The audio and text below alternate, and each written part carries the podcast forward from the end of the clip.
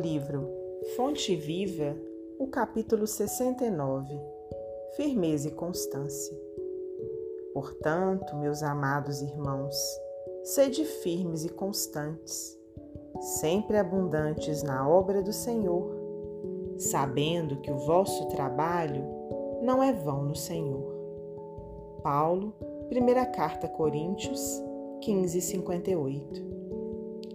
Muita gente acredita que abraçar a fé será confiar-se ao êxtase improdutivo.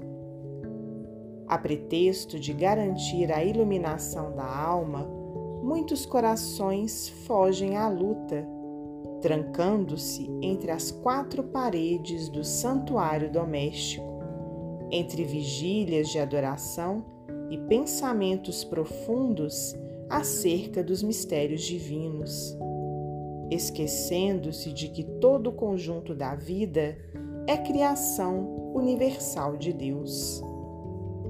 Fé representa visão. Visão é conhecimento e capacidade de auxiliar. Quem penetrou a terra espiritual da verdade encontrou o trabalho por graça maior. O Senhor e os discípulos não viveram apenas na contemplação. Oravam, sim, porque ninguém pode sustentar-se sem o banho interior de silêncio, restaurando as próprias forças nas correntes superiores de energia sublime que fluem dos mananciais celestes. A prece e a reflexão constituem o lubrificante sutil em nossa máquina de experiências cotidianas. Importa reconhecer, porém, que o Mestre e os aprendizes lutaram, serviram e sofreram na lavoura ativa do bem, e que o Evangelho estabelece incessante trabalho para quantos lhe esposam os princípios salvadores. Aceitar o cristianismo é renovar-se para as alturas, e só o clima do serviço consegue reestruturar o espírito e santificar-lhe o destino.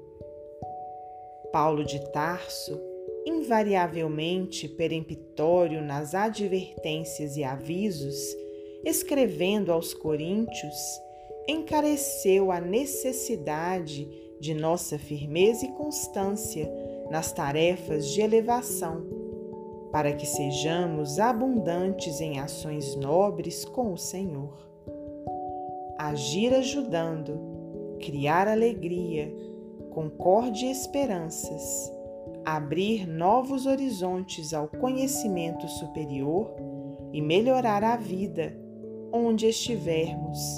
É o apostolado de quantos se devotaram à Boa Nova. Procuremos as águas vivas da prece para lenir o coração, mas não nos esqueçamos de acionar os nossos sentimentos, raciocínios e braços no progresso e aperfeiçoamento de nós mesmos, de todos e de tudo, compreendendo que Jesus reclama obreiros diligentes para a edificação de seu reino em toda a terra. Emmanuel, psicografia de Francisco Cândido Xavier.